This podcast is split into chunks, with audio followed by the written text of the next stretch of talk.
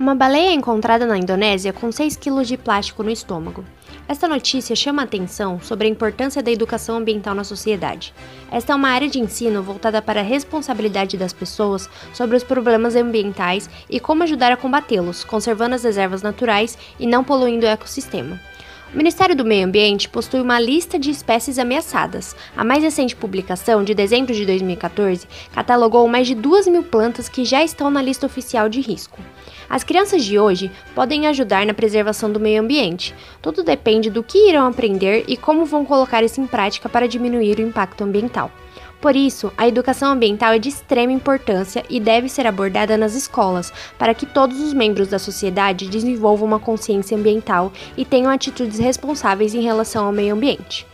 O aluno do ensino fundamental, Arthur Pereira, conta que em sua escola começaram a cuidar de uma horta sustentável e que as crianças gostam muito do contato com as plantas.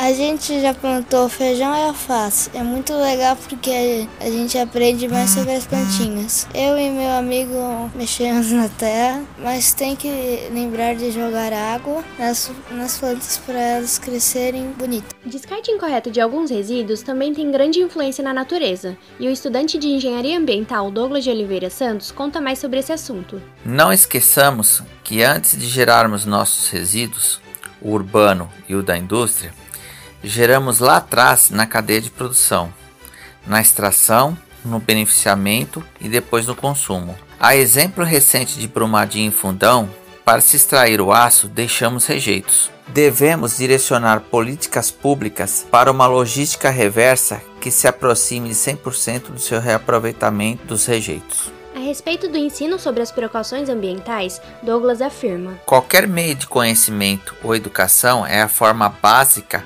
para agirmos com qualquer área do conhecimento. Contudo, a experiência tem demonstrado que só um plano de metas e uma política pública de punição não traz resultados. A indústria só não polui mais, pois as multas são altíssimas.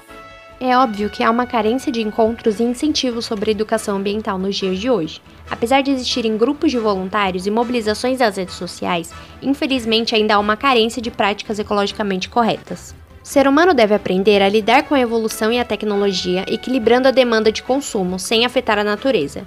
Com atitudes corretas, as novas gerações aprenderão que o homem também faz parte do meio ambiente e conservá-lo é crucial para o nosso futuro. De São Paulo, Ana Júlia Carnaíba para a Rádio Fapcom.